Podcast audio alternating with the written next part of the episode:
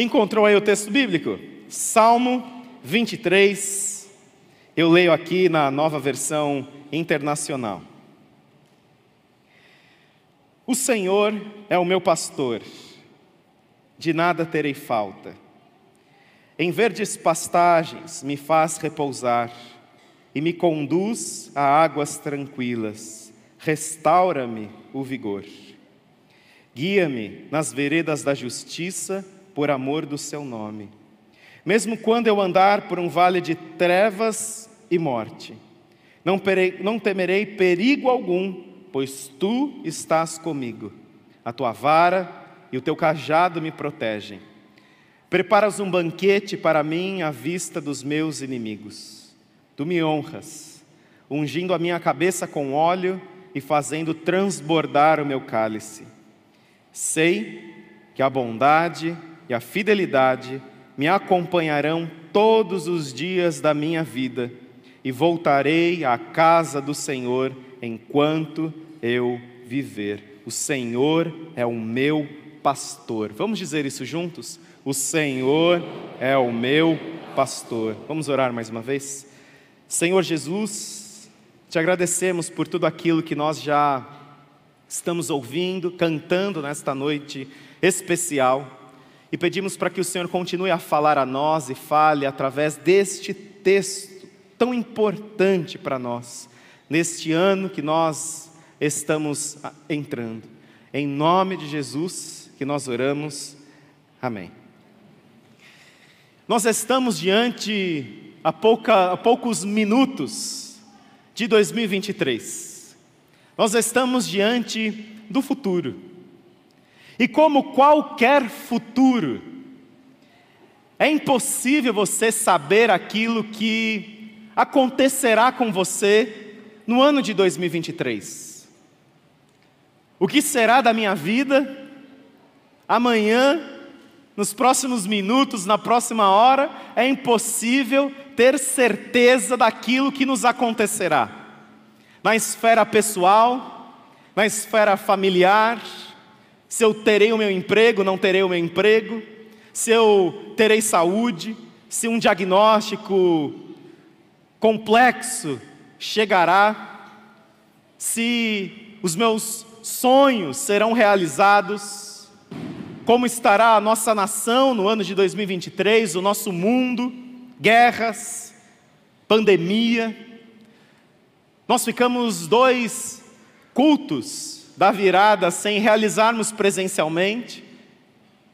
E nós estamos aqui, não realizamos 2020, não realizamos 2021, Estamos aqui em 2022 e ninguém imaginava que uma pandemia iria alcançar proporções globais como alcançou e mudaria tanto o curso das coisas como mudou e que aceleraria mudanças como acelerou.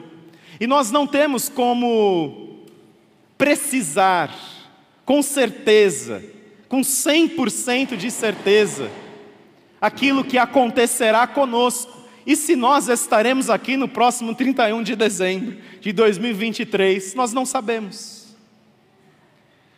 Eu não sei se você tem conhecimento, mas existe um campo do conhecimento humano que se chama futurismo.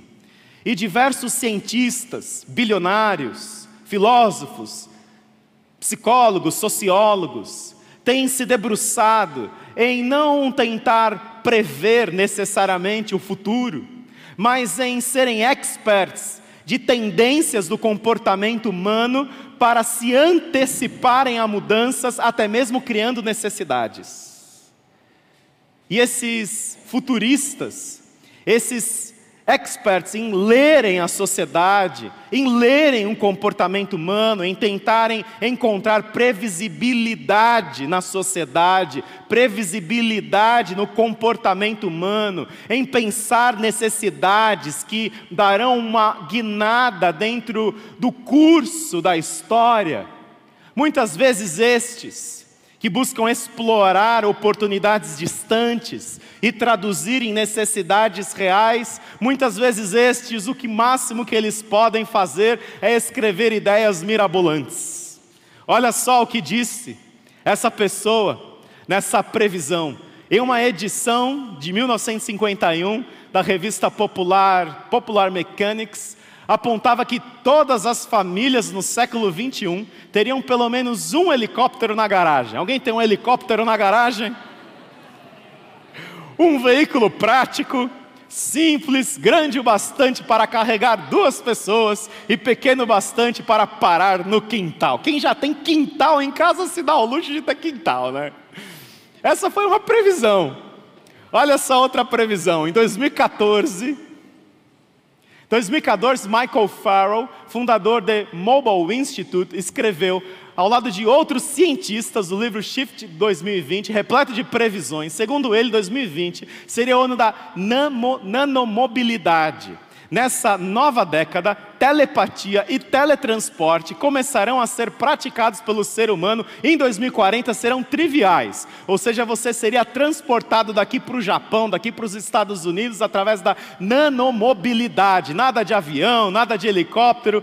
Num piscar de olhos, você, opa, chegaria lá na China, opa, você chegaria na, lá na Inglaterra, você seria o ano da nanomobilidade, 2040, isso vai ser trivial, segundo eles. Olha essa outra previsão. Em seu livro de 2005, The Singularity is Near, é, ele diz o seguinte: que nos anos 2020 haveria nanorobôs capazes de entrar na corrente sanguínea para alimentar os seres humanos e eliminar os restos como resultado. Como resultado, ninguém mais se alimentaria, uma previsão ousada e, claro, completamente equivocada. Ou seja, você seria alimentado por esses nanorobôs que cuidariam aí da sua saúde, diminuiria colesterol, é, ajustaria a pressão sanguínea e nada disso, né? E olha só essa previsão aqui também. Não existem motivos para que ninguém, para que alguém, não existem motivos para que alguém queira ter um computador em casa.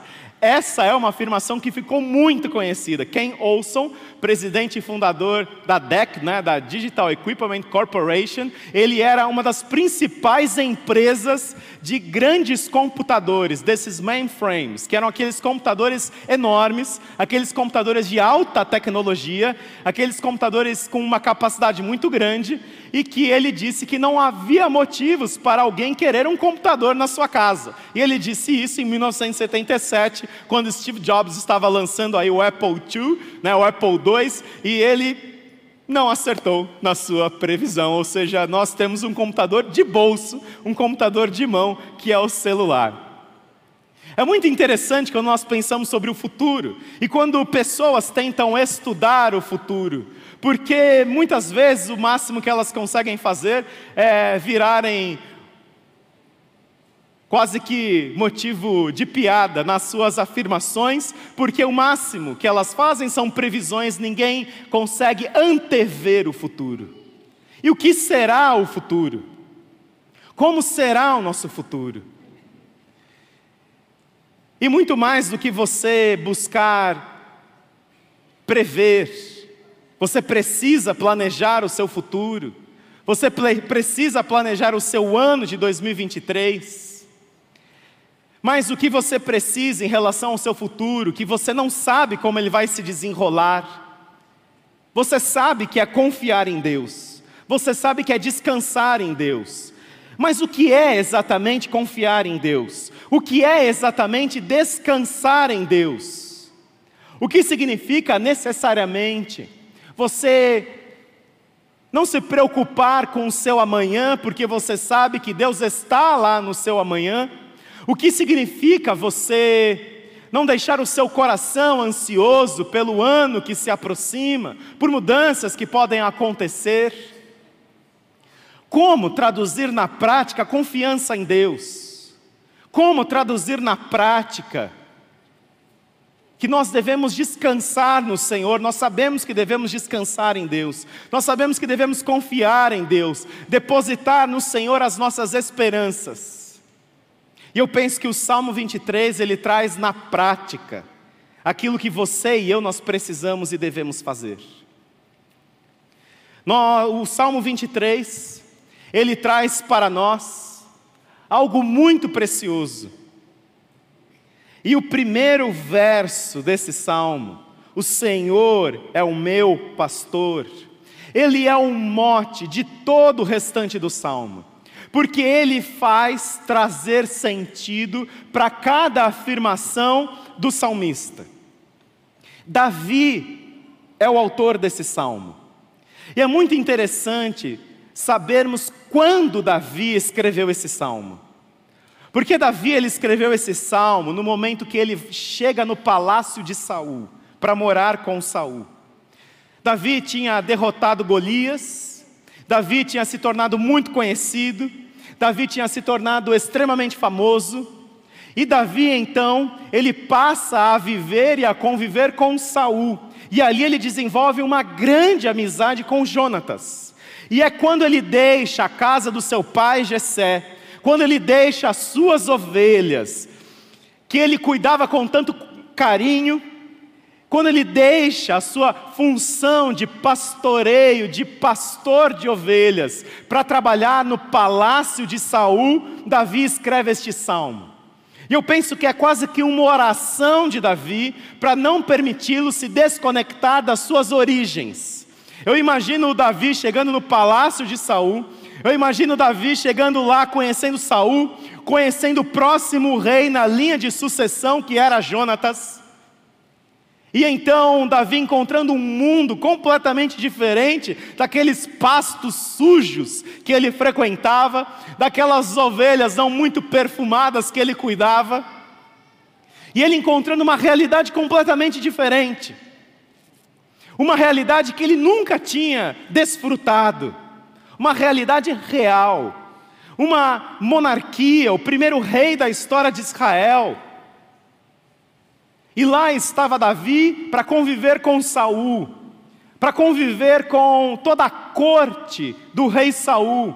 E então Davi escreve este salmo.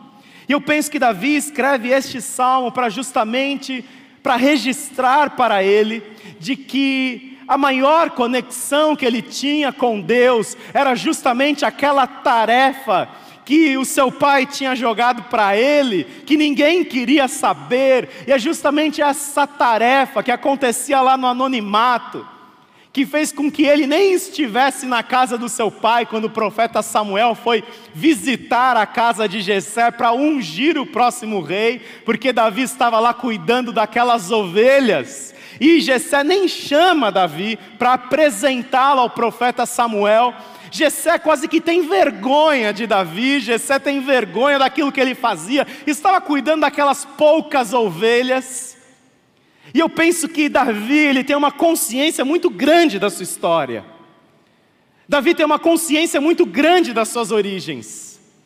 E justamente essa tarefa, que era tão desprezada até mesmo em Israel, que não desfrutava de favores na hierarquia social, ao contrário, era uma atividade desprezada. É justamente essa atividade que vai fazer com que Davi identifique Deus com a qualidade de um pastor. E aí imagino Davi ele se lembrando dos momentos que ele desfrutou, dos momentos que ele viveu como pastor daquelas ovelhas que ninguém queria cuidar. Eu imagino Davi vivenciando cada momento, cada minuto, cada jornada dele como pastor de ovelhas e relacionando isso com o cuidado de Deus com a sua própria vida. Então, Davi escrevendo: O Senhor é o meu pastor. E porque o Senhor é o meu pastor, de nada terei falta. E porque o Senhor é o meu pastor, em verdes pastagens me faz repousar. Porque o Senhor é o meu pastor, me conduz a águas tranquilas. Porque o Senhor é meu pastor, restaura-me o vigor. Porque o Senhor é meu pastor, guia-me nas veredas da justiça por amor do seu nome. Porque o Senhor é meu pastor, mesmo quando eu andar por um vale de trevas e morte, não temerei perigo algum, pois tu estás comigo. A tua vara, o teu cajado me protegem. Porque o Senhor é meu pastor, preparas um banquete para mim à vista dos meus inimigos. Porque o Senhor é meu pastor, tu me honras, ungindo a minha cabeça com óleo e fazendo transbordar o meu cálice. Porque o Senhor é meu pastor, sei que a bondade e a fidelidade me acompanharão todos os dias da minha vida, e porque o Senhor é meu pastor, voltarei à casa do Senhor enquanto eu viver. O mote do Salmo 23 é: O Senhor é o meu pastor. E se nós precisamos de algo para 2023, é lembrar que o Senhor é o meu pastor. E essa foi a identificação também de Jesus. Porque Jesus, ele disse no Evangelho de João: Eu sou o bom pastor. E o bom pastor dá a sua vida pelas suas ovelhas. Jesus se identifica também como bom pastor. Jesus ele também se relaciona com as pessoas, usando essa figura que foi tão viva na vida de Davi, e Jesus também, descendente de Davi, cumprindo os títulos messiânicos da casa de Davi, ele vai dizer: Eu sou o bom pastor e eu cuido das minhas ovelhas, eu dou a minha vida pelas minhas ovelhas.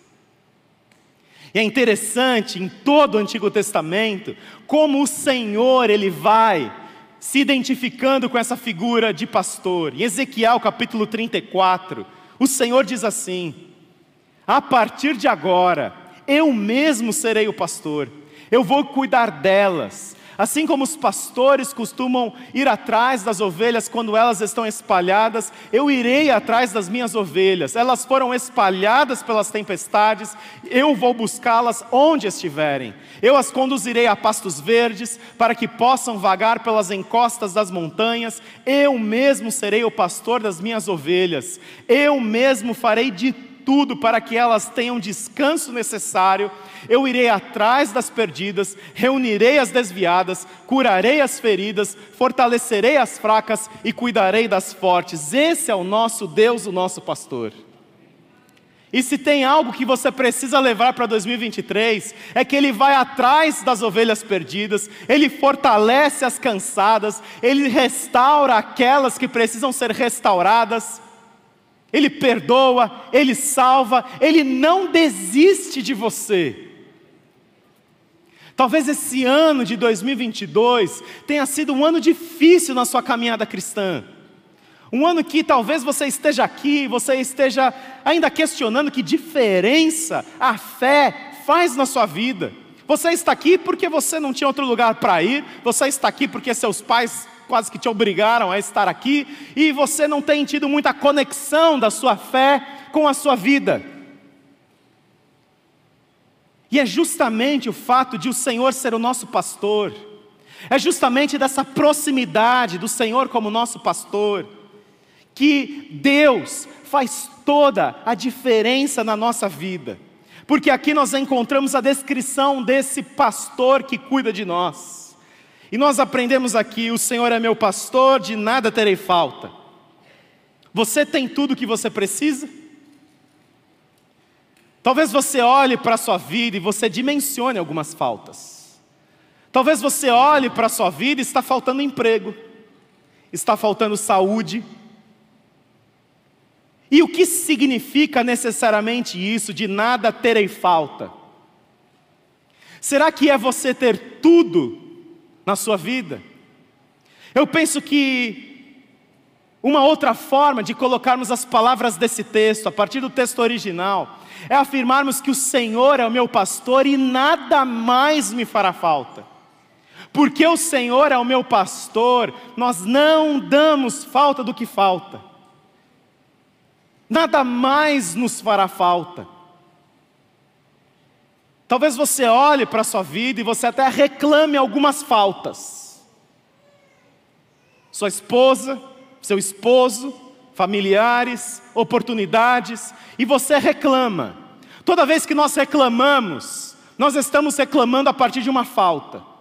Toda vez que nós reclamamos, nós estamos reclamando a partir de algo que eu percebo que não aconteceu ou não acontece de acordo com as minhas expectativas. Seja a igreja, seja o pastor, seja o governo, seja a sua família, seja o seu salário, seja seu chefe, seja seu filho, seja seu cônjuge. Se você é uma pessoa que reclama, você sempre olha aquilo que está faltando.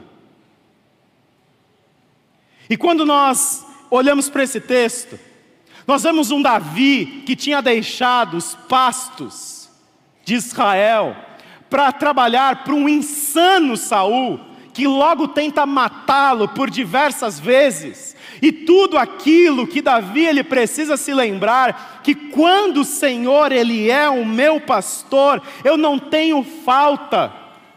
Não me faz falta aquilo que eu percebo que está faltando.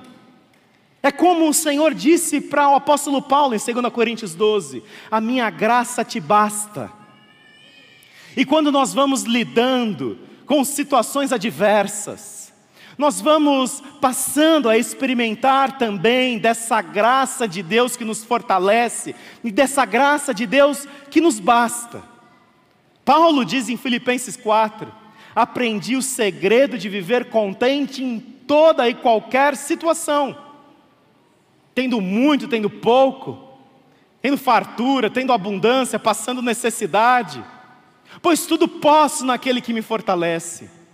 A palavra do apóstolo Paulo, esse posso tudo naquele que me fortalece, não é justamente eu posso ter tudo o que eu quero, porque eu posso tudo naquele que me fortalece, é justamente o contrário. O quando o apóstolo Paulo diz eu posso tudo naquele que me fortalece, ou seja, eu posso não ter nada, mas mesmo assim eu terei tudo. Porque quando nós compreendemos que a graça de Deus nos basta, você pode estar desempregado, você pode estar doente, você pode estar passando por grandes adversidades na sua vida, e você simplesmente viver que a graça de Deus te basta e compreender isso na sua vida. E você para de reclamar, você deixa o hábito de reclamar de lado, e você passa a dar graças em todas as circunstâncias porque você vai aprendendo que o Senhor é suficiente para nós, suficiente para a minha vida. E quando nós olhamos para esse texto, nós encontramos um Senhor que é o nosso pastor, e que nós passamos a ser, sermos cuidados por Ele, e aprendermos que, mesmo que passemos por necessidades e adversidades, ele será suficiente. Ele vai nos conduzir e vai nos conduzir como? Como Ele vai ser suficiente? Como nós não vamos dar falta daquilo que falta quando Ele é o nosso pastor? Justamente pelo verso que vem em seguida. Em verdes pastagens me faz repousar e me conduz a águas tranquilas, restaura-me o vigor. Nós sabemos que as ovelhas, quando elas estão nos pastos, e chove, para de chover, e esses pastos são cheios de lama. As ovelhas, elas ficam parecidas com um ovo de Páscoa. Um ovo de Páscoa que a ovelha ele está dentro daquele ovo, você não consegue ver a ovelha de tão suja que ela fica, como se fosse ali um ovo de Páscoa. E aquele peso da lama por causa da chuva, aquele peso da lama por causa da lama que ela fica ali inserida, Aquilo vai pesando sobre ela e vai impedindo-a de respirar, pelo peso da lama, pelo peso daquela sujeira toda. E o que o pastor precisa fazer e não pode demorar a fazer, é lavar aquela ovelha, tirar toda aquela lama. E aqui nós aprendemos que o Senhor, Ele cuida de nós, e Ele nos leva a águas tranquilas e nos restaura restaura esse vigor. Talvez você esteja carregando muita coisa na sua lã. Talvez você esteja carregando muita ansiedade, muita expectativa, muita culpa, muitos hábitos destrutivos. E essa lã, ela está ficando cheia de lama, e ela vai ficando pesada sobre você, você não consegue andar mais e nem respirar mais você consegue. Aquilo vai te sufocando, aquilo vai te asfixiando. É muito interessante a palavra no grego para ansiedade, porque ela tem essa, esse sentido de asfixiar esse sentido de nos impedir de respirar, que é justamente o que a ansiedade faz comigo e com você. A gente fica imaginando tanto como serão os cenários futuros e nós não imaginamos de uma forma positiva, nós imaginamos de uma forma negativa. E você fica imaginando como será aquele futuro. E você imagina de uma forma tão negativa que aquilo vai pesando, vai pesando sobre você e você vai ficando quase que sem respirar. E esse pastor, que é o nosso pastor, e que é suficiente para nós, e aquilo que achamos que é tudo, na verdade não é nada, porque Jesus ele é suficiente. Esse pastor ele vai tirando esse peso de nós, nos fazendo confiar nele, nos fazendo dirigir a nossa vida a ele. E aí vem não só o cuidado desse pastor, mas vem a orientação desse pastor. Acompanhe na sua Bíblia, porque o Senhor é meu pastor. Verso 3: Guia-me nas veredas da justiça por amor do seu nome. E aqui está a orientação.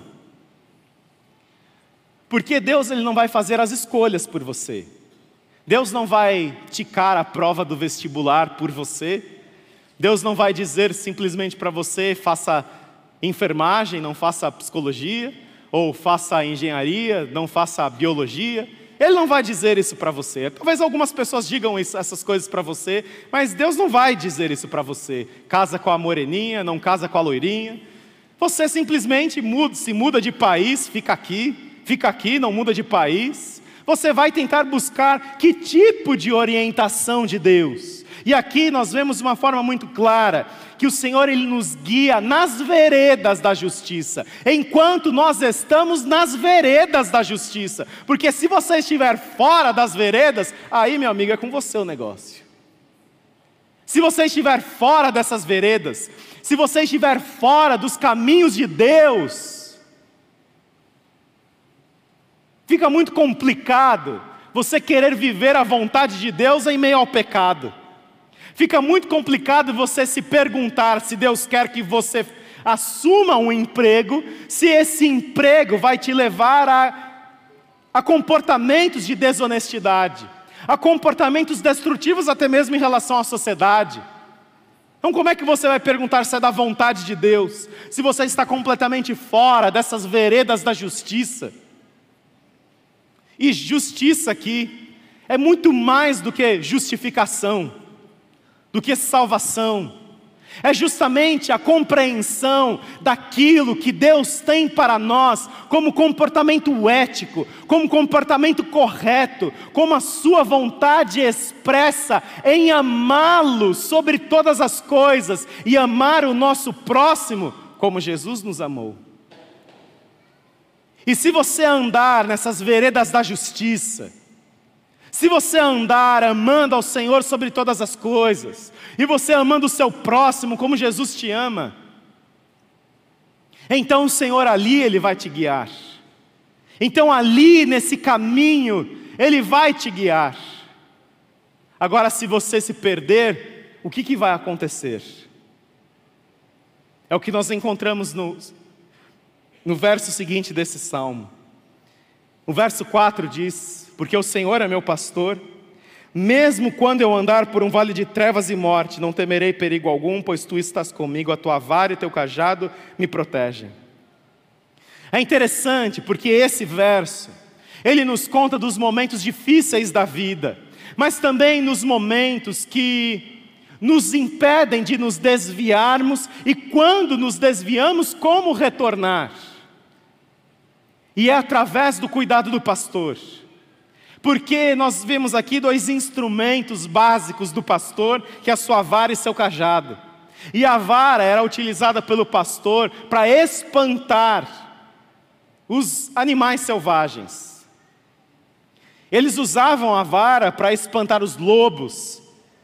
Eles usavam as varas para espantar animais que pudessem prejudicar as suas ovelhas. Mas o cajado ele tinha um sentido muito especial. Porque as ovelhas, elas retornavam ao aprisco no cair da tarde. E no cair da tarde as ovelhas eram cegas, míopes, não enxergavam muito bem. As ovelhas não enxergam muito bem, então elas não sabiam para onde tinha ido o pastor e não tinham como seguir mais o pastor, porque elas não perdiam, elas perdiam o pastor de vista. Onde é que estava o pastor? Onde é que estão as minhas colegas ovelhas? Elas, no entardecer, quando elas retornavam para o seu aprisco, elas não conseguiam enxergar nada. Ovelhas não enxergam bem, mas ouvem que é uma beleza. Elas ouvem que é uma beleza, como nós, ovelhas, não é? Nós ouvimos muito bem. E as ovelhas, elas ouvem. Então o pastor, com o cajado, ia batendo no chão, e através do som do cajado que era batido no chão, a ovelha ela sabia pelo som para onde ela tinha que ir. E é interessante que a Bíblia nos diz que a fé vem pelo ouvir, e ouvir da palavra de Deus. Como é que você quer estar no caminho da justiça, nas veredas da justiça, se você não ouve a palavra de Deus? Como é que você espera ter um ano de 2023 bem sucedido aos olhos de Deus, se os seus ouvidos não estão abertos, atentos, para ouvir a voz de Deus? Porque o Senhor é o nosso pastor, mesmo que em 2023 você atravesse vales de trevas e de morte, você não teme o perigo, porque o nosso pastor está conosco, a sua vara e o seu cajado nos protegem. E aí vem um outro verso muito especial. Porque o Senhor é meu pastor, verso 5, acompanha aí. Preparas um banquete para mim à vista dos meus inimigos Tu me honras, ungindo a minha cabeça com óleo e fazendo transbordar os meus cálices. Deus não vai aniquilar os seus inimigos e não é isso que Ele pede para você, para que aniquile seus inimigos. Deus não nos manda aniquilar os nossos inimigos. O que Deus nos manda fazer com os nossos inimigos é amar os nossos inimigos e orar por aqueles que nos perseguem, não aniquilá-los, não falar mal deles nos grupos de WhatsApp, não postar indiretas nas redes sociais não é o que Deus quer de nós.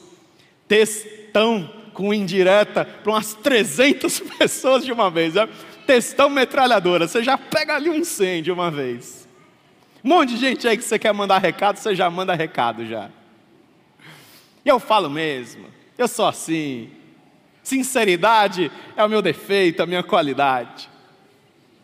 E o que Deus nos manda fazer é amar os nossos inimigos, orar por aqueles que nos perseguem. E Davi, ele tinha um inimigo íntimo, que era Saul. Porque Saul invejava Davi. Saul, a cada dia que Davi crescia, Saul olhava com inveja para Davi. Porque Davi, ele ia caindo nas graças do povo. E as suas batalhas, Davi voltava vitorioso, e Davi matava dezenas de milhares, mas Saul apenas milhares. E essa fala do povo a respeito de Davi, em vez de Saul olhar com bons olhos e ter Davi do seu lado, para juntos construir uma história em Israel, ele começa a olhar para Davi com inveja. E a inveja não é você querer o que é do outro. Inveja é você não querer que o outro tem aquilo que você inveja. Inveja não é simplesmente você desejar o que é do outro. Inveja é você não querer que o outro tenha aquilo que você está invejando, aquilo que você cobiça. E então Saul passa a matar Davi por inveja.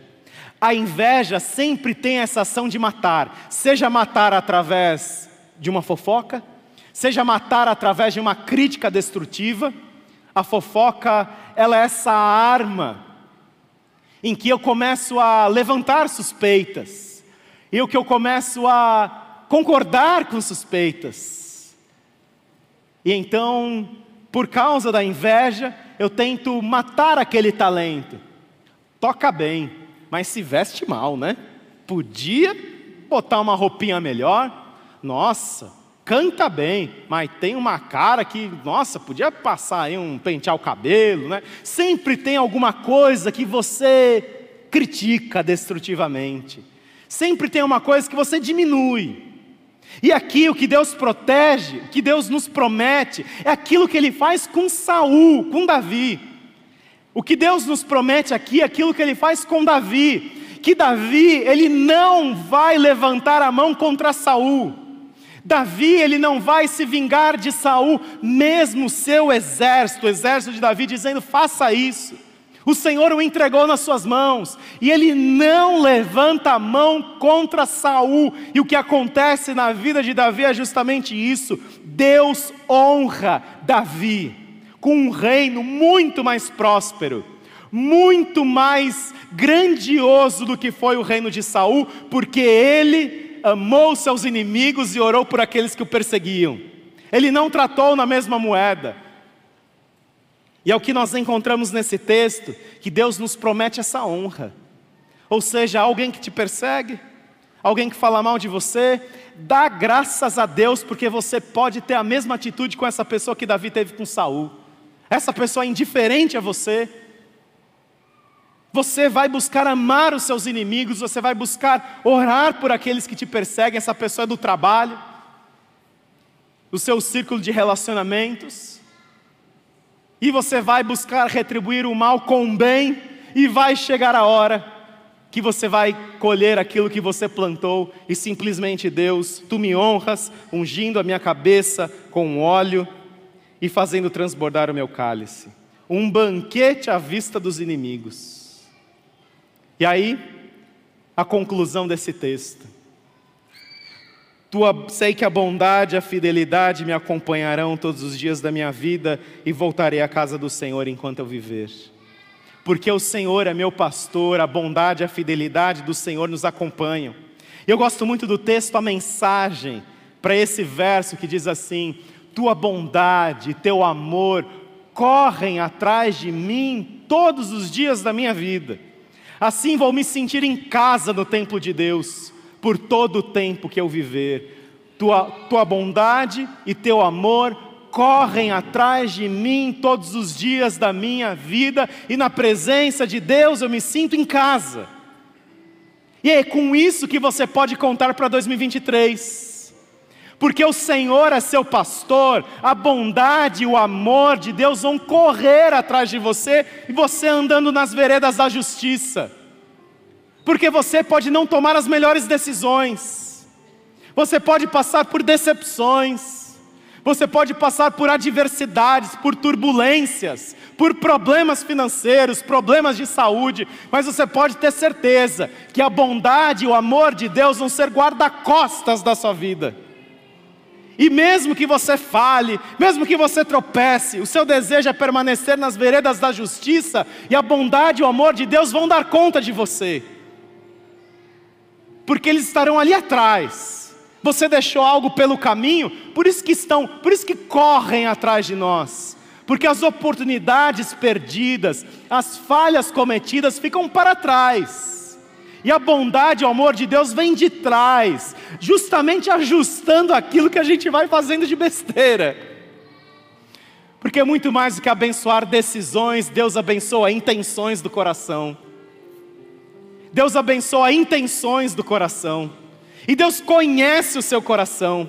Deus ele sabe que você quer acertar. Deus sabe que você não quer pecar. Deus sabe que você com toda a sua força, você quer amar os seus inimigos, você quer orar por aqueles que perseguem, mas de repente vai escapar uma palavra, vai escapar uma indireta, e como é que vai ser com aquilo que ficou para trás? Como você vai mudar aquilo que ficou para trás? a bondade e o amor de Deus estarão ali correndo atrás de você. E na presença de Deus, você se sentirá em casa.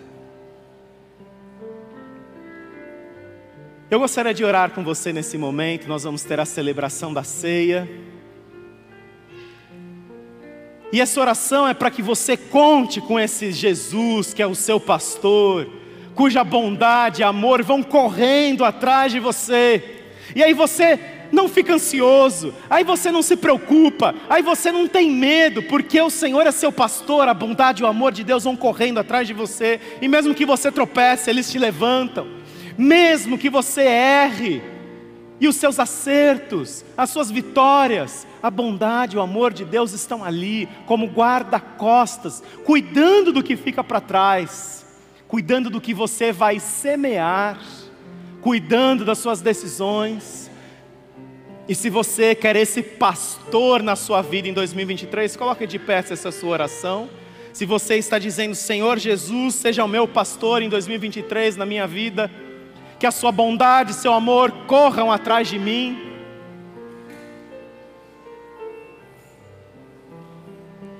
Deus te abençoe.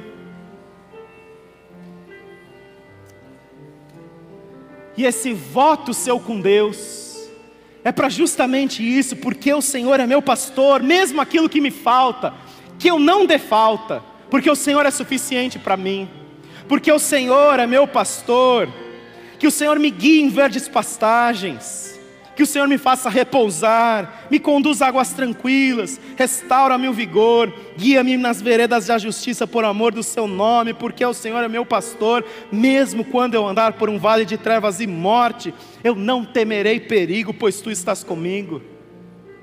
A tua vara e teu cajado me protegem, porque o Senhor é meu pastor, preparas um banquete para mim à vista dos meus inimigos, e me honras ungindo a minha cabeça com óleo, fazendo transbordar o meu cálice, e porque o Senhor é meu pastor, a bondade e seu amor vão correr atrás de mim. Eu estarei tranquilo, porque atrás é uma direção que eu não consigo ver, atrás é uma direção que eu sou pego de surpresa. E a bondade e o amor de Deus estão lá, fique tranquilo. Mesmo naquilo que você não olhar, mesmo na direção que você não consegue olhar, que é para trás, a bondade e o amor de Deus estão ali. Ó oh, Senhor, nos ajude, esteja conosco neste ano, sendo nosso pastor